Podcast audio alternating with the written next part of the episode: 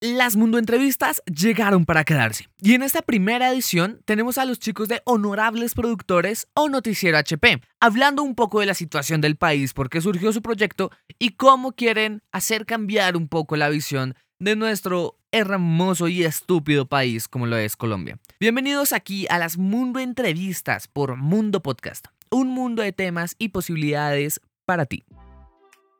Hoy tenemos una pequeña entrevista o sección con los chicos de Honorables Productores o Noticiero HP. Así que les doy la cálida bienvenida a Andrés Senado y Esteban Ávila a este espacio. Buenos días David, muchas gracias por invitarnos. La verdad es un honor estar en este programa. Buenas tardes David, he tenido la oportunidad pues de ver fragmenticos de tu programa. Me parece muy interesante y muy calidoso dentro de todo, sí. Esa es la idea, ¿no? En medio de todo tratar de entretener un poco. Y algo curioso también es que ustedes entretienen e informan al mismo tiempo, dejando una opinión muy subjetiva e incluso, no, sí, una crítica directa a todo lo que está pasando. Quisiera que ustedes describieran un poco de lo que es su mismo proyecto. ¿De qué se trata Honorables Productores? Honorables Productores es una iniciativa que tenemos con Mi persona y nuestro camarógrafo que hoy no está presente, y es como nuestra forma de contribuir a todo el cambio que está sufriendo Colombia, que está viviendo, perdón. La gente está marchando, hay gente que está intentando dar su aporte desde todos los puntos que puede y nosotros, a pesar de que marchamos, pues obviamente no, no se puede de manera constante. Entonces nosotros pensamos que una buena forma de poder ayudar a concientizar y aportar al, al cambio que se está viviendo en este momento era mediante honorables productores, que como tú lo decías, es un noticiero que busca entre comedia, entre chiste y chanza informar, informar y sí, hacer una crítica directa porque la sutileza no está entre nuestras virtudes.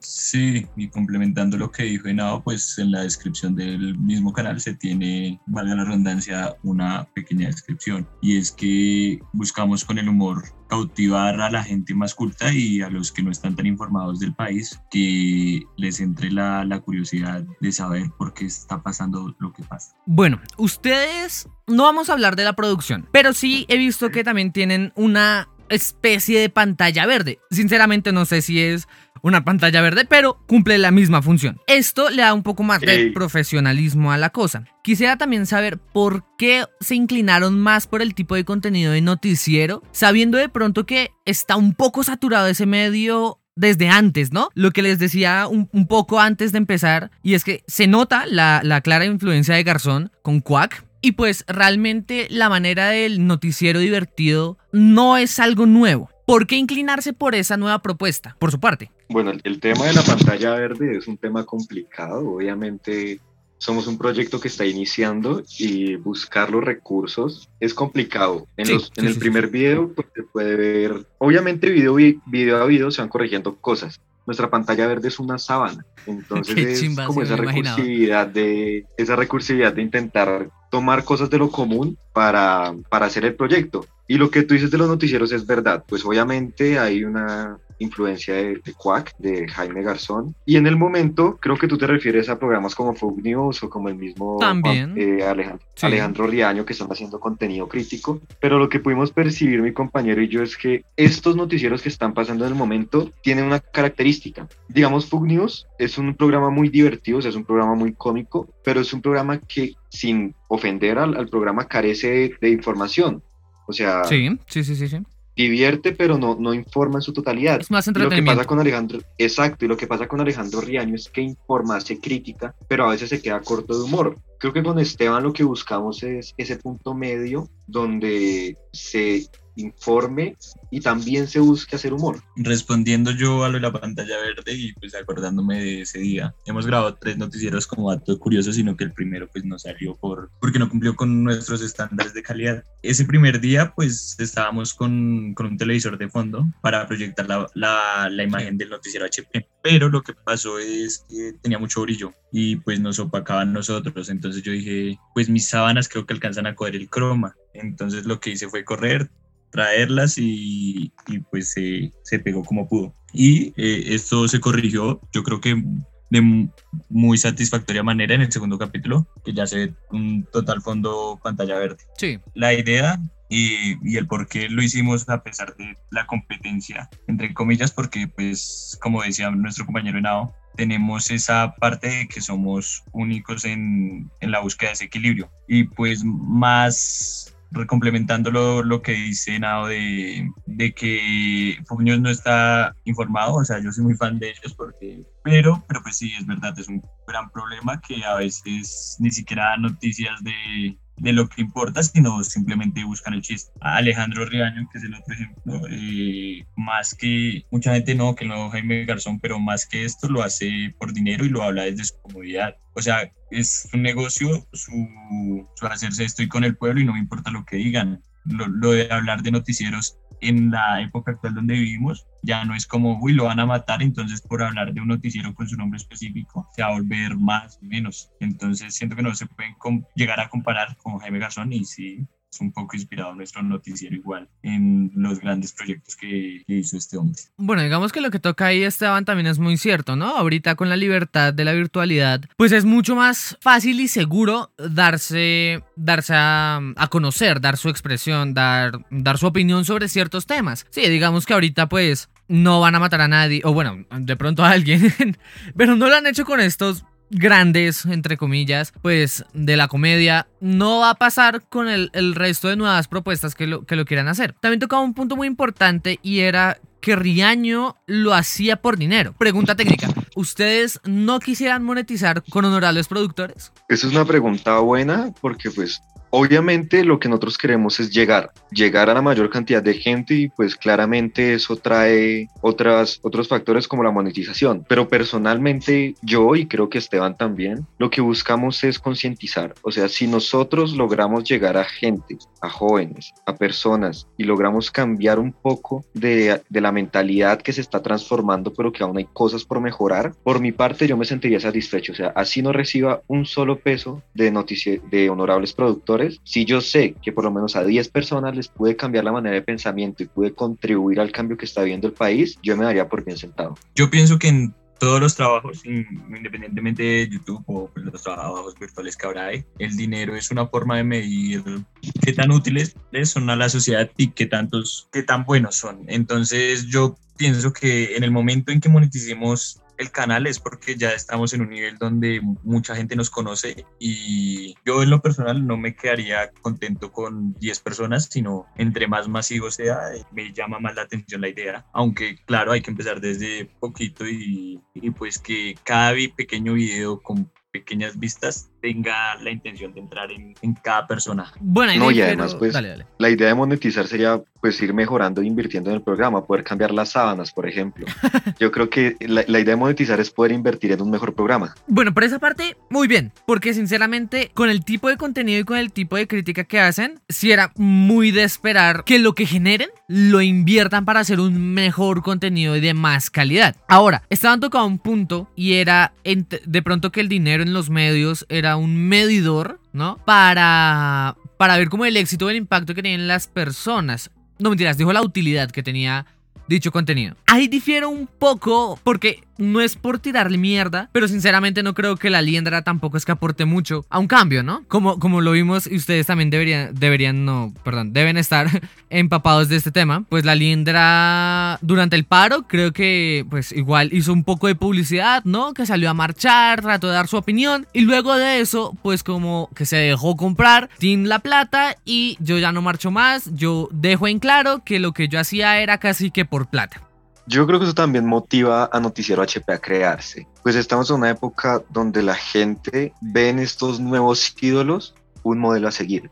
O sea, no es secreto de nadie que si ahorita yo le pregunto a un niño de 10 años qué le gustaría ser, o qué es lo que más ve, pues va a decir que estos falsos profetas. Y lo que tú dices es muy cierto. Y creo que en eso también se va a diferenciar Noticiero HP de lo demás, porque nosotros no estamos aprovechando el momento que está viviendo el país para generar ingresos. No queremos como, como simplemente ser otro de esos nuevos falsos profetas que lo que busca es, es ganar fama, sino que lo que nosotros queremos es buscar el cambio y por eso mismo yo hablaba de lo del dinero, que yo siento que con este tipo de contenidos, a pesar de que el dinero es importante, como tú dices, no se mide en el dinero, sino en el impacto positivo que uno tenga sobre la sociedad. Sí, reforzando mi punto, pues digo, eh, la utilidad, bueno, no, lo cambiaría por el impacto.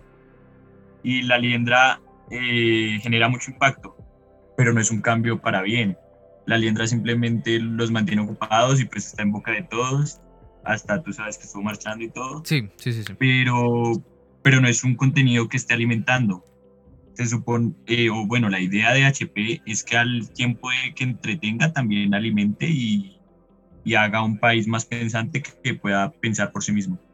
Ya saliéndome un poco del noticiero como tal, ¿cuánto tiempo creen o cómo creen que se genere un cambio real en Colombia?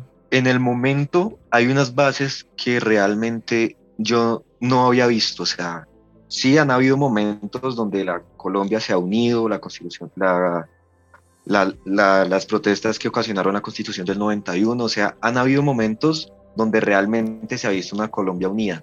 Pero lo que está pasando en el momento que yo me pueda sentar a hablar con un tío uribista y mi tío me diga, hermano, las cosas están jodidas y siento que fue por mi propia culpa al votar por estos manes.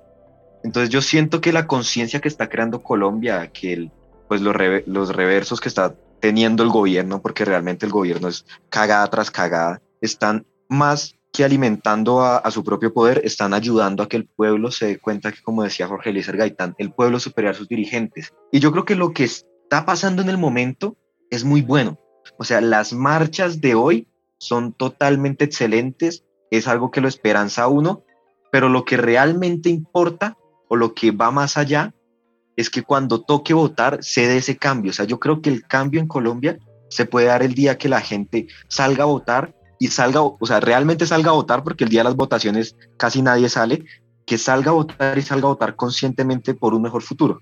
Sí, lo que dice mi compañero Andrés es muy cierto. El cambio ya va viniendo. Obviamente han sido muchos años de, de estar en las malas desde, desde España, que vino a enseñarnos su violencia y por eso somos tan intolerantes. Por eso también hace cuánto hay narcogobierno y hace cuánto hay hegemonías de este tipo pero como también dice mi compañero Venado, eh, desde tiempos de Jorge Eliezer Gaitán, tiempos de Galán, tiempos del mismo Garzón, se han venido, han venido esas personas a querer cambiar eso y se está demostrando ahorita mismo, donde hay un pueblo que los conoce, los escuchó y, y pues quiere hacer lo que, lo, que ellos, lo que ellos decían, pues no lo que ellos decían, sino la idea que querían transmitir ellos, se está logrando y pues aunque aún falta mucho, eh, vamos por buen camino. ¿Quién creen que es el mejor candidato en este momento a presidencia del próximo año? Uy, nos metemos en terrenos muy álgidos porque, digamos, yo ya puedo votar el próximo año, creo que Esteban también, nuestra generación, desconozco si David también, pero creo que, que también puede hacerlo. Sí. Y en el momento el panorama es totalmente desolador. O sea, uno lo deprime saber que en el momento uno no va a votar por el mejor candidato, sino por el menos peor. O sea... Por el que robe menos. Cuando empezó esto, sí. Cuando empezó esto, uno veía a Claudia López como uh, la salvadora. Claudia López va a salvar el país. Pero en los últimos días se ha metido una pinchada Claudia. Entonces llegan y nos dicen, no, que Petro. Y uno ve a Petro y uno dice, de Petro Uribe hay una ideología política diferencia. O sea, la única diferencia es que el uno es izquierdoso y el otro es de derecha. Y entonces le dicen, no, que el hijo de Uribe, que Tomás Uribe. Y uno, o sea, uno se alcanza a reír porque uno piensa que es un chiste. Y hay gente que sí votaría por Tomás Uribe. Entonces la, después dicen, no, que como el problema es de derecha o izquierda, que Fajardo. Y no, o sea, yo creo que lo que pasa en Colombia es que nos hemos preocupado tanto por entregar un candidato de derecha y de izquierda o de centro que, nos hemos que no nos hemos dado la tarea de buscar un candidato que realmente sirva al pueblo. O sea, yo, más allá de decir que no tengo dogma político, yo creo que uno no tiene que votar casi siempre pensando en eso, sino en lo mejor que sea para el país. Digamos, en este momento, si, si se lanzara Galán, votaría por Galán independiente, eh, Luis Carlos, ¿no? No el hijo. Si se lanzara Luis Carlos Galán, yo votaría independientemente de si es de derecha o izquierda. Si se lanzara Álvaro Gómez Hurtado, yo votaría por él independiente de si es de derecha o izquierda. Porque es que el problema no es la ideología política, sino la, la manera en que vaya a contribuir al país. Y yo creo que ese es el problema, que la gente nunca lee los planes de gobierno, sino solamente va a la persona. Y ya respondiendo a tu pregunta, yo creo que en el momento de los precandidatos no hay por quién escoger. O sea, realmente no hay un buen candidato y si tocara, votar en blanco. Sí, la, la situación está difícil en cuanto a los candidatos y lo del voto en blanco, ojalá, ojalá el pueblo igual de unido se, se una a tal punto de que tengan que reorganizar a los candidatos que ya hay. Y lo voy a decir de una vez siendo directo al grano, por Petro votaría yo. Es un poco, un poco extremo, pero, pero siento que ha hecho que sin hacer campaña, ha hecho campaña todos los cuatro años de gobierno, que puede desesperanzarnos como Claudia López, pero, pero pues somos un pueblo fuerte y si se tiene que marchar otra vez para que no nos volvamos una dictadura, para que el poder no esté por encima del pueblo, simplemente se, hace. Y lastimosamente no tenemos un candidato como el que tenemos en que es Hilberto de la Calle, que lo representa mi compañero Henao y, y pues claro, es un político con muy buena oratoria y, y que quiere lo mejor para el país. No hay que escoger derecha e izquierda también, afirmo lo que dice mi compañero, pero, pero pues esta vez me iría por izquierda. Creo que en este, en este, caso estamos muy de acuerdo los tres, ¿no? Y diría que la gran mayoría del país. Por una parte, Andrés dice que de ser necesario votaría en blanco. Sinceramente yo creo que yo también votaría en blanco. Esteban votaría por Petro. Aún así sabiendo, vean lo triste en la situación del país. Votaríamos por un candidato que sabemos que nos puede y que nos va a decepcionar con la esperanza de que el pueblo pueda volver a generar un cambio marchando. No sé ustedes, pero sinceramente eso me parece bastante triste. Como país en general. Lo que, lo que decíamos al principio de esta pregunta, ¿no? El tener que votar o por ninguno, o en dado caso, por el que robe menos. Es que lo, lo que dice Esteban es muy verdad. O sea, Petro ni siquiera se ha hecho campaña. Toda la campaña de Petro se la ha hecho el uribismo y se la ha hecho el duquismo. O sea, con cada cagada que hace Duque, es Petro un voto a favor. Votos. Sí. Entonces, hay mucha gente convencida de que Petro puede salvar a Colombia. O sea, hay mucha gente en Twitter, en las calles, en Instagram, donde usted quiera ver, hay mucha gente que dice Petro va a salvar a Colombia. Pero ¿por qué piensan que va a salvar a Colombia? Porque hemos comido mierda con la derecha muchísimo tiempo. 50 años. Entonces la gente dice, pues si el problema es la derecha, votemos por la izquierda. Pero lo, lo que te vuelvo a decir, lo que dice Esteban es, es genera como un agridulce, porque se siente chévere saber que la gente puede volver a hacerse sentir de la manera que lo está haciendo, sí. pero pues la idea es que no nos tengamos que volver a sentir de la manera que se está haciendo. O sea, y es lo que dice la gente, que qué terrible marchar en plena pandemia, qué terrible que toque marchar en plena pandemia porque el gobierno no da garantías.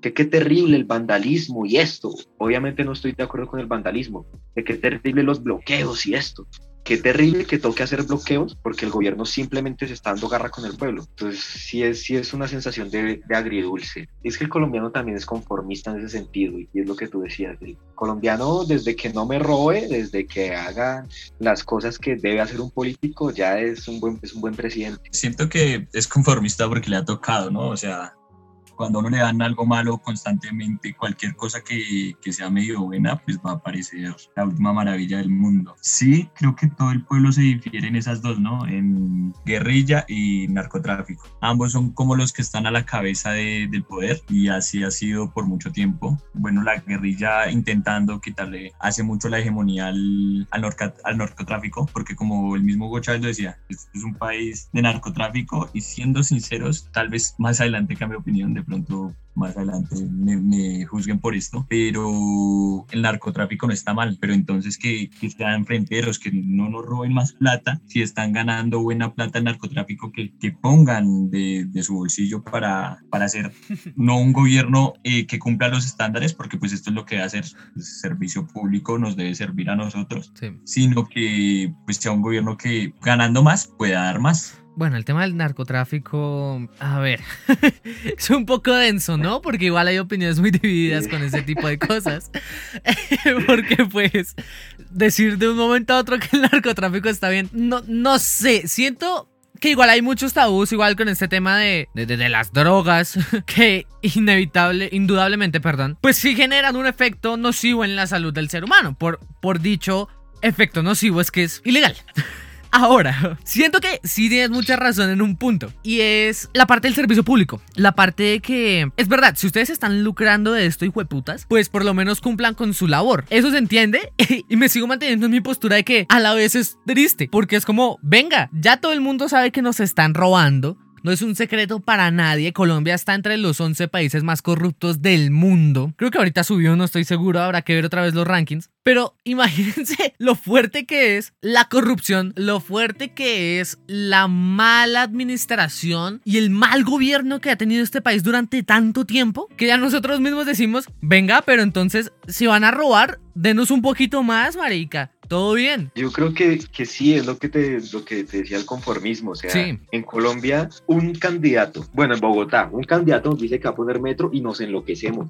votamos por él, votamos la casa por la ventana porque, mejor dicho, nos va a poner metro. Y es algo que debieron haber hecho hace mucho tiempo. En Colombia, alguien dice que va a pavimentar una calle y se votan por él porque, mejor dicho, va a salvar la patria. Se supone que las calles se tienen que pavimentar. En Colombia, alguien dice que le va a llevar comida a la Guajira. Y uy, fue puta, mejor dicho, no, este man es un aprendiz de los de, Aristóteles, de Platón, ¿qué man para gobernar tanto? Se supone que eso es algo que tiene que hacer un gobierno. Entonces lo que dices es verdad, es muy triste que, que acá en Colombia nos parezca increíble lo normal. O sea, un, un candidato de esos hace, hace, esa propuesta, no sé, en, Suecia, en Suiza, en Finlandia. Y los manes como, gracias, pero eso ya pasó hace rato. Lo que pasa que en Colombia es que nosotros nos conformamos con tan poco que las, o sea, que las propuestas llegan a eso llegan a lo poco que nos pueden ofrecer. Sí, como dice mi compañero Henao, es triste y como dices tú David, es triste la situación, pero pues de, la triste situación era que se acabó Garzón, ¿no? Porque es impactante que un país tiene que decir estas cosas y que claro, que nos hayan dado siempre la mierda disfrazada de chocolate, que el día que nos den chocolate, uy, qué rico. Entonces, y gracias por abrir con grosería, ya me puedo desenvolver un poquito más. Lo otro del narcotráfico es que la nicotina es una droga terrible si uno se pone a analizar cada efecto. Incluso eh, lo que utiliza la pasta dental, y que ahora no me acuerdo el nombre, también es dañino como un hijo de putas. Y la cerveza también causa muertes, violencia intrafamiliar, cosas que por ejemplo la marihuana, que es lo que más se, se exporta, bueno, entre la coca y la marihuana, solo hay que limitarla, más no prohibirla, supongo, y prohibirla más que todo en Colombia, pero que la exportación sea legal. O sea, la lucración, porque que se dañen los, los otros países y que crezca el país como, como nación. envidiosa mi forma de pensar. Esteban Ayla para ministro de Hacienda de Colombia. Nos, nos soluciona 50 años de guerra en, en dos minutos. Legalizando la exportación de drogas. Pero pues algo que tiene razón mi compañero Esteban es que las empresas, o sea, la diferencia entre una empresa transnacional y una, y una mafia o, o, un, o un narcotraficante es como la sociedad ve al producto que vende porque lo que dice es muy cierto, a pesar de que, de que pueda llegar a sonar chistoso. El alcohol se vende normal, a pesar de que, ah, digan que es para menores de 18 años, cuando yo tenía 15 años iba a una tienda, pedía media guardia y me la daban. Creo que así mismo pasa con el cigarrillo, pasa con, con estas cosas que supuestamente hacen mal al, al, ser humano. Pero entonces es muy interesante lo que dice Esteban porque ¿por qué sí el alcohol y por qué no la marihuana? Es como el tabú que la gente le pone a las cosas. Exacto, y es que los cultivos los hay, o sea, para producir. Digamos que sí, no, porque la marihuana es legal. Recordemos que cultivar marihuana en Colombia es legal y, y tener la dosis mínima personal también. Pero igual creo que es un tema más, sí, de tabús, pero también un poco de, tradición, ¿no? Porque en, todo el mundo es legal el alcohol. Pero en Colombia, pues Colombia es un país de borrachos. En Colombia no hay una fiesta en la que no falte el alcohol. pues es que el, colombiano es muy raro. O sea, sí, el sí, eso sí, no, raro. no hay duda de eso. Cuando, cuando yo era pequeño y salió Pablo Escobar, el patrón del mal, mi mamá era feliz viendo esa novela y toda la gente que yo conocía era feliz viendo esa novela. Si usted ahorita ve Netflix, le hace esa serie esa novela no baja del quinto puesto de rating. Entonces la gente es feliz viendo eso. La gente es feliz viendo narcos, el capo, o sea, todas las cosas que tratan a Colombia como narcotraficantes. Pero uno dice lo que acaba de decir Esteban. O sea, uno dice legalicemos el narcotráfico y la gente, pero ¿cómo se le ocurre si vamos a quedar como un país cocalero? Si vamos a quedar, o sea, no estoy diciendo que esté bien, pero es que la, hipocresía colombiana es, es, muy chistosa porque es muy evidente. O sea, ¿cómo es posible que si en una serie nos dicen narcotraficantes, usted lo aplauda, pero si alguien dice, pues sí, sí lo somos, ¿qué vamos a hacer? Entonces la gente se, se pega una escandaliza. Obviamente Colombia no es un país, o sea, sí hay narcotráfico, pero Colombia no es un país que sea solamente narcotráfico, pero sí es bastante... Sí es un país de bastante narcos. evidente. o sea, sí existe. Pues sí, ya, sí. pues sí, sí es un país de narcos, pero, pero igual yo creo que, que lo que pasa con el narcotráfico acá en Colombia, más que ser un tabú o más que, que ser esta hipocresía, es que a pesar de que a la gente le guste verlo en las pantallas, pues a la generación de mis papás, a la generación antigua, le trae muy malos recuerdos. Claro. O sea, no más por el hecho de que el narcotráfico haya matado a Galán, yo creo que mencionar narcotráfico para las personas de esa generación es, Es fuerte, es fuerte. es echarle la madre. El narcotráfico, bueno, haciendo el simil de la misma, bueno, sí, simil de la hipocresía, pero diferente ejemplo. Es que Uribe y Pablo Escobar son los mismos narcotraficantes, de hecho trabajaron juntos y eso es comprobado, pero, pero Pablo Escobar era un narcotraficante de frente, decía las cosas como son. En cambio Uribe, pues, aunque pueda que sea más duro, porque imagínense tener todo esto debajo de mesa, quién sabe cuánto tiempo y pues que la vida del narcotraficante es esta, ¿no? Eh, hay alguien que se le tuerce, hay que matarlo. Necesitamos darle resultados del país, hagamos falsos positivos. Y es triste, hermano. Es que ta- también hay algo que es que el colombiano, además de manejar esta hipocresía, no le gusta que le digan la verdad. O sea, al colombiano no, no le gusta que le digan la verdad. Cuando Escobar llegó al Congreso, todo el mundo lo veía como un Robin Hood. O sea, todo el mundo decía, uy, Pablo Emilio A eso iba, a Escobar, eso iba. gente, gente del pueblo metida en el Congreso. Qué gran avance hemos obtenido. Y cuando Lara Bonilla sale a decir que es un narcotraficante, todo el mundo, pero ¿cómo va a decir eso del señor Pablo Emilio? Si Pablo es un hombre honrado. Y cuando se comprueban las cosas, la gente seguía negando. Y de hecho, hay aún defensores de, de Pablo Escobar. Y pasa lo mismo con, con Uribe. O sea, a pesar de que es innegable que el tipo tiene nexos con el narcotráfico, o me va a decir que Tomás Uribe, el hijo, montó un centro comercial vendiendo manillas, Sí, sí. no sean tan, tan, tan maricas. O sea, me va a decir que el tipo este tiene el ubérrimo solamente con plata, del, pues, o sea, debió haber robado mucha plata, pero el ubérrimo no lo da ni todo lo que se robaron en lo- los, los del carrusel de la contratación, o sea, esa finca es inmensa. Entonces, yo creo que la- el colombiano ha comido tanta mierda que es feliz en la mentira. O sea, nosotros preferimos vivir engañados. Es, serio, o sea, Sí, sí, sí, el colombiano sí, es el típico de prefiere una, una dulce mentira que una amarga verdad. Porque imagínense acá donde el día de mañana salgan todos los testigos de Uribe y digan Álvaro Uribe él es un narcotraficante, hizo los falsos positivos, todo esto, y al mal lo metan a la cárcel. Colombia se vuelve nada. O sea, millones de gente negándolo. Uribe puede armar una guerra civil en Colombia. Y estamos a nada de estar por- en una guerra civil en Colombia. Y por esta misma razón de que a la gente vive feliz en una mentira es por la misma razón que le gusta tanto el alcohol. Uno cuando está borracho está feliz así, así la vida sea una mierda. Uy, pero ¿Qué es esa comparación? Prácticamente a mí me pasa que, que el licor ayuda a, a sanar esas penas internas que aunque sigan pasando, eh, vamos a tenerla fácil, que es vivir en la mentira, vivir en, en donde somos felices y desde que no nos saquen de ahí, pues todo va a seguir bien, así cada vez haya más destrucción, cada vez el pueblo sea más descarado, o bueno, los gobernantes sean más descarados al momento de robarnos, como es que 19% de IVA a un país que gana un mínimo de 300 dólares menos, si te digo. Yo creo que, que la comparación que hace Esteban es muy cierta, pero lo que pasa es que los colombianos no están, o sea, no están cegados a propósito. O sea, Colombia sí está emborrachada, ya está emborrachada desde que llegaron los españoles, sino que a Colo- al pueblo colombiano lo emborrachan. O sea, al pueblo colombiano lo tiene emborrachado el gobierno. ¿Y qué pasa cuando el pueblo colombiano está intentando despertar? Jaime Garzón, Carlos Pizarro, Jaime Pardo Leal, Luis Carlos Galán, Uy, Jorge Pizarro. Gaitán, Bueno, Pizarro.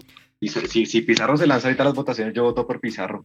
pues todos los que creyeron una vez en el M19 votan por Pizarro. Uy, no me diga guerrillero. Yo me lavo las manos. Em, No, ¿qué tal? Van a decir que Noticiero HP es un programa de guerrilleros. Dios mío. izquierdosos. Y narcotraficantes. De guerrilleros y narcotraficantes tras derecho. Porque el narcotráfico está bien. Y, y Pizarro sería un pres... No, mentiras. Pues, o sea, No, sí, sí, sí. las- sí. digamos que yo no soy guerrillero, obviamente. Es algo que en estos días toca, toca decir. O sea, Sí. lo, lo primero antes de, de- de comenzar cualquier conversación es mucho gusto. Antes Felipe no, yo no soy guerrillero. No soy guerrillero ni narcotraficante. Sí. Pero lo que pasa es que el M19 y varias guerrillas empiezan con un buen ideal. El ideal de una guerrilla es muy bueno, el ideal del padre Camilo era excelente, el ideal de Batemán, o sea, uno lo escucha y se enamora, Batemán hablando uno se enamora, el ideal de las FARC era muy bueno, pero lo cierto es que ahorita las guerrillas no tienen ideales, o sea, por allá cuando empezaron, por eso la, la, gente también como que iba con las guerrillas, porque pues tenían ideales, pero ahorita es, es muy difícil creerle a la guerrilla el discurso del pueblo cuando ellos mismos han matado al pueblo cuando ellos mismos entraron en temas que, que, no querían. O sea, ¿cómo es posible que la guerrilla diga es que el narcoestado, si la misma guerrilla es una narcotraficante, ¿cómo es posible que la guerrilla diga es que están vulnerando los derechos del pueblo si el mismo, si la misma guerrilla ha matado campesinos como si fuera deporte? Y lo mismo con el paramilitarismo. La idea del paramilitarismo, pues nunca ha sido buena, ¿no? Pero la idea del paramilitarismo era defender al pueblo de la guerrilla. Entonces uno dice, hasta bonito el discurso, ¿no? Pero ¿cómo van a decir ¿Cómo le van a decir narcotraficantes a los guerrilleros si los paramilitares son unos narcotraficantes los berracos? ¿Cómo les van a decir violentos si los narcotraficantes parece que, que si hubieran visto todas las películas de esa UPA ir a matar gente? Entonces... Uy, eso era muy teso. O sea, teso no en el buen sentido, sino que era... ídolos, ídolos. No, eso es muy fuerte. O sea, para los que no sean de Colombia y estén escuchando, háganse una idea de ustedes estar en su campo tranquilos y que lleguen unos manes con uniformes, con armas, a sacar a su familia, a coger a un miembro X de su familia, le corten la cabeza y empiecen a jugar fútbol con esa cabeza delante de ustedes. Era un poco fuerte. no, eh, además es terrible porque es que todos los extremos son malos. Hay que aclarar que todos los extremos son malos y los paramilitares, cosa que olía a guerrilla, cosa que iban matando. O sea, si usted llegaba a tener en su casa el capital del, del capital de Marx, las venas abiertas de América Latina, eh, cualquier cosa alusiva al Partido Liberal o la guerrilla, papi, a llorar. Y, y además que, pues que digamos que la guerrilla y los paramilitares siempre han sido alimentados por la ausencia del Estado. porque la guerrilla no, no se ha metido así como tan de frente a Bogotá? Porque hay presencia de Estado o a, o a las grandes ciudades. Pero cuando hay, cuando hay la incursión a la Comuna 3 en Medellín, es una muestra de que uno de, los de los de los factores que ayudó al auge de la guerrilla y el paramilitarismo fue la, la, ausencia del Estado en estas zonas donde se hizo tan presente estos grupos al margen de la ley. Y es, yo tengo una amiga que en algún tiempo de su vida vivió en Arauca y pues Arauca obviamente es una guerrillera y ella me contaba que lo que sucede es que la guerrilla allá es como si fuera la policía. Entonces si alguien roba a otra persona, lo matan, lo, lo dejan en el pueblo y pues vuelva si usted a atrever a robar a alguien. Entonces la autoridad que toma la guerrilla y los, y los paramilitares y pues los diferentes grupos armados a lo largo de Colombia, no sería posible si el gobierno atendiera estas zonas tan, tan urgentes, tan necesitadas. Sí, claro, este, este país es la avaricia, porque en este país, bueno, sí están mal muchas cosas, pero los ideales no están mal. La constitución política, para ser del 92, está muy actual y pues Uno. hablando de ídolos, eh, Jaime Garzón estuvo ahí ayudando a, a construir cierta parte y, a y si se cumpliera la constitución, ah, exacto, y si se cumpliera la condición al pie de la letra, es más, ese que me dices de los indígenas, el pedazo que no sé, la traducción original es nadie podrá llevar por encima de su corazón a nadie porque piense, porque piense y hable diferente. Bueno, sí. así va. Sí, sí. Si esto se cumpliera, uno no necesitaría tantas leyes, no cuál no robarás, cuál no violarás. Ese, ese solo artículo está más bien que los diez mandamientos. Eh, siendo un poco ateos, pues no. Vamos a salirnos de este tema y, y sí lo que dice Nao, aunque las guerrillas en un principio eran la solución, untados por, por la mermelada de, de que tanta plata del narcotráfico, que simplemente voy a tener que callar a los que saben de, de, mi manera de ingreso y se acaba esto y gano yo y mejor me lucro acá y el pueblo pues pa' aquí fue putas que fue por lo que empezaron peleando. Bueno, no sé qué más quieran hablar, de qué más quieran tocar el tema, o si de pronto mejor hacemos una segunda parte y dejamos esta emisión hasta acá. Pues yo creo que para Esteban y para mí sería un honor volver a estar presentes, pues creo que ya, o sea, ve, ve, hasta dónde llegamos que estamos desconstruyendo la violencia en Colombia. Esa era la gracia. Noticias, parecemos caracol reconstruyendo la vida de Santrich. Entonces yo, yo, creo que, yo creo que ya, pues la verdad hay mucho de qué hablar.